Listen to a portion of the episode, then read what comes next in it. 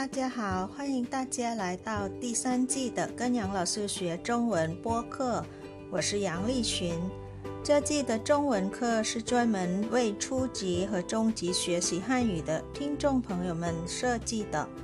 初级课程是每周六更新一次，而中级课程是每周日更新一次。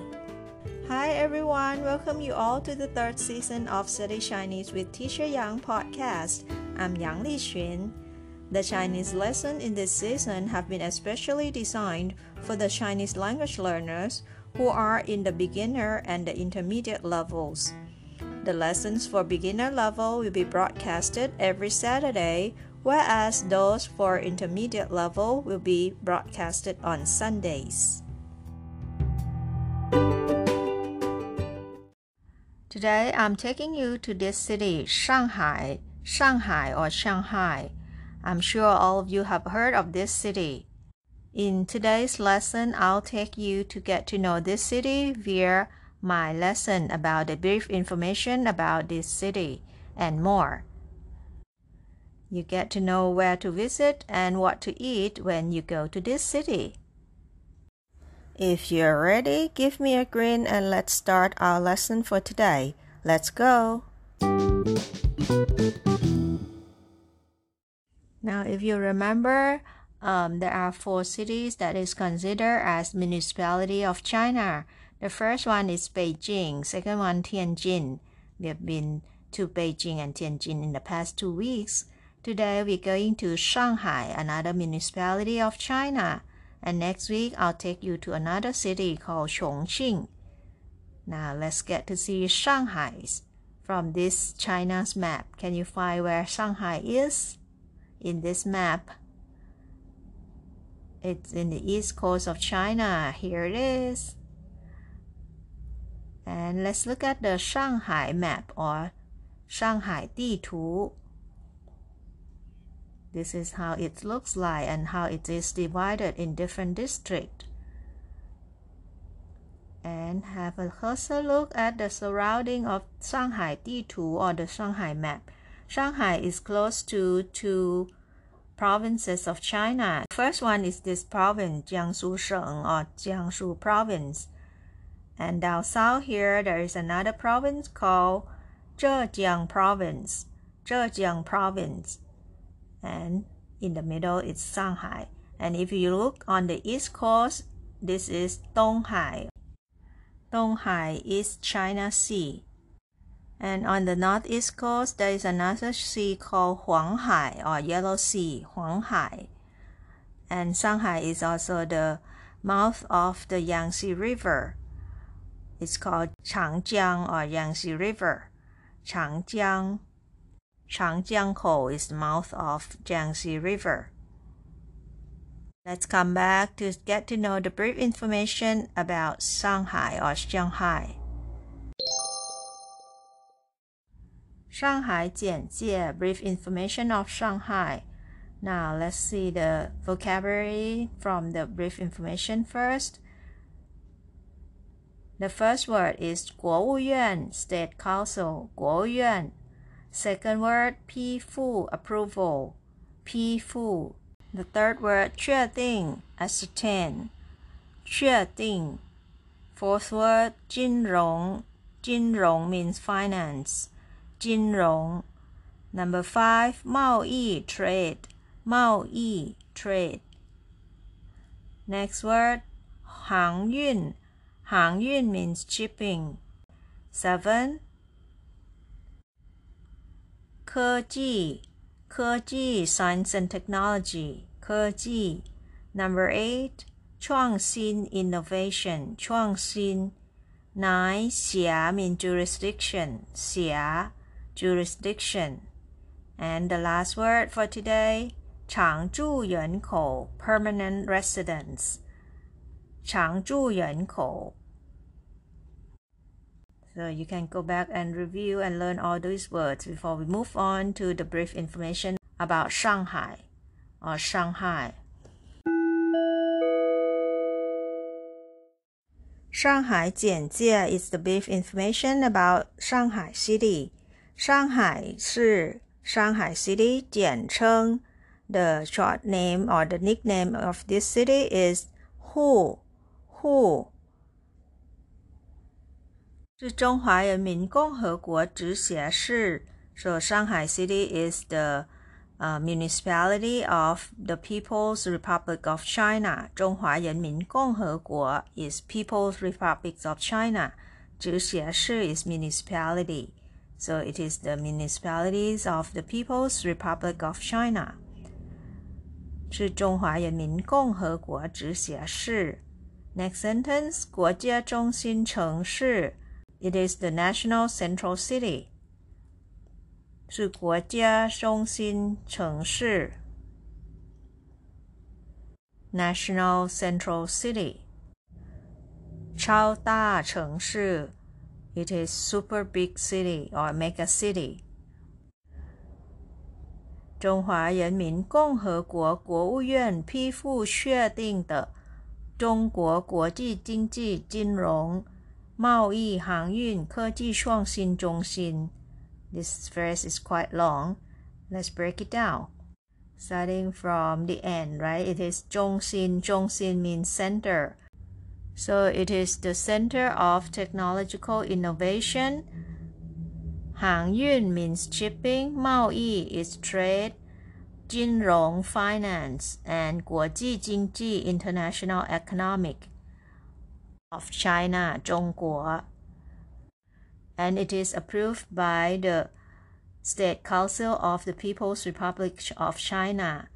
是中华人民共和国国务院 State Council of the People's Republic of China 批复 approve 确定 confirm or approve or ascertain this city as center of technological innovation, shipping, trade, finance and international economic of China. Again, I repeat this phrase. 中华人民共和国国务院批复确定的 中国国际经济、金融、贸易、航运、科技创新中心。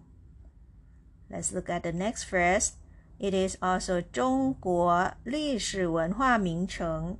It is the famous city for history and culture of China. 历史 mean history, 文化 culture, right? So it is the um, famous city for the history and culture of China. 世界一线城市 Not only that, it is also the world first city or top city of the world. 世界一线城市世界 means world, right? So it is the top city in the world. And now let's look at the area of Shanghai City. Shanghai 市总面积 the total area of Shanghai City is 六千三百四十点五平方千米。It is 6,340.5 square kilometers.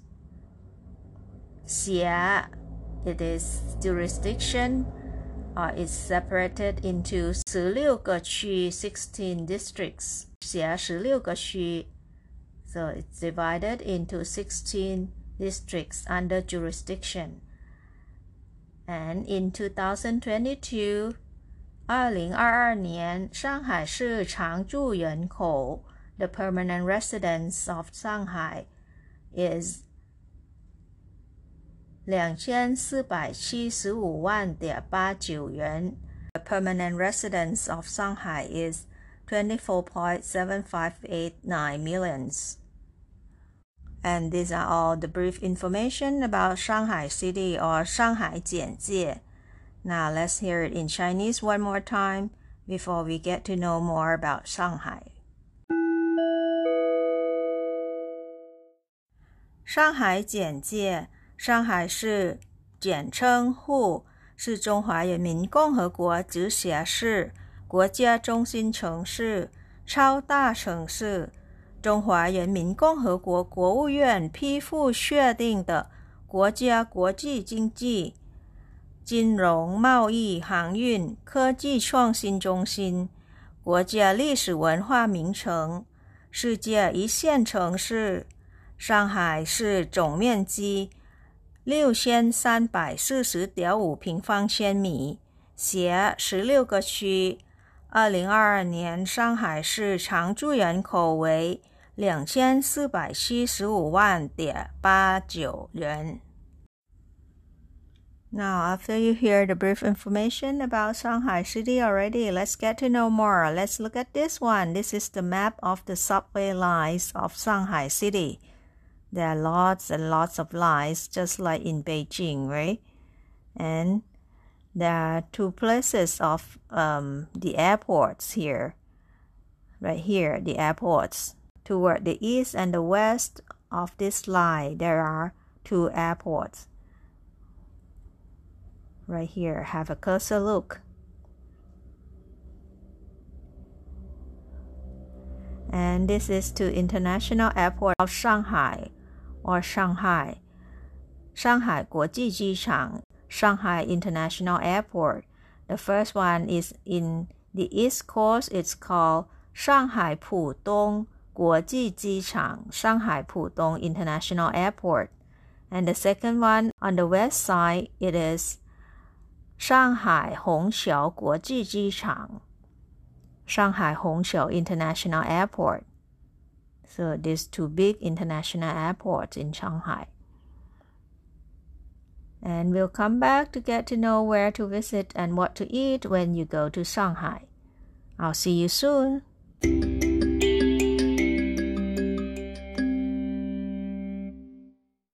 着名景点 famous tourist attraction. there are lots of tourist attraction in Shanghai. I'll just pick five of them today. The first one is this one, Wai Tan, Wai Tan or the Bund. This is Shanghai Wai Tan, right? Look at the picture at night time. And next tourist attraction, is it is Yuyuan, Yuyuan Garden, Yuyuan. Next one, it is temple among cities. It is Jing'an Si, Jing'an Temple, Jing'an Si. I think the picture already tells where it is. Look at the surrounding. It is surrounded by the city. Jing'an Si. So there is peace in the busy area. Next two places, it's for kids. We've been to Beijing Zoo, we've been to Tianjin Zoo. Of course, we shouldn't miss Shanghai Zoo as well. Shanghai Dongyuan, Shanghai Dongyuan. Have a look at these animals. Last but not least, that you should visit when you go to Shanghai, Shanghai Disney Shanghai Disneyland. 上海迪士尼乐园。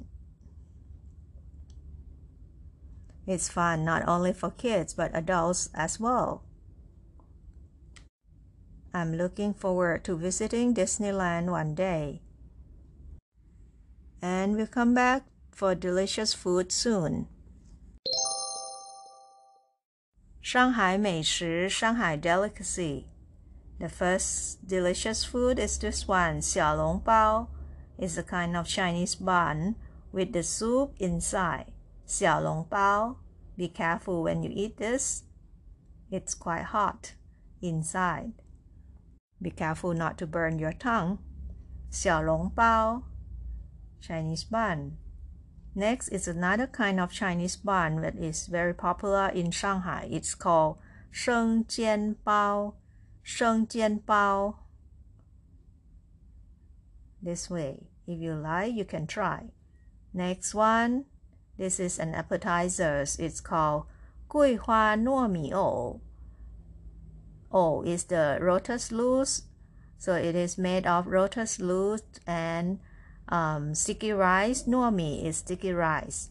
With the sauce made of flour. It's called Guihua flower. So it's like sweet dish. And it is eat before you eat a main dish.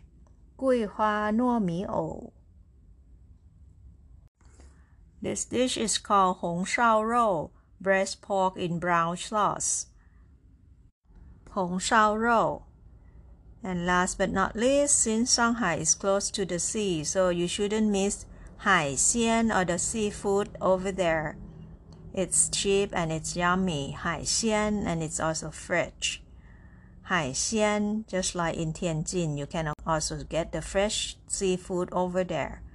So next week I'll take you to the city that is not close to sea. It's called Chongqing. Until then, and before we say goodbye, I've got some news to inform you. Now you can listen to Study Chinese with Teacher Yang via YouTube channel already. I've put a link in the description box of every episode. Please check it out. And please also press like, share, subscribe, and the bell for me as well. And as always, you can send your comments to my old email address provided in the description box as well. I'll be very happy to hear from you. 好了，这就是今天的课了。感谢大家收听跟杨老师学中文。我学习，我聪明，我快乐，耶 ！I study, I'm smart, I'm happy, yay! Thank you for listening. See you all next time. Bye. 下次再见。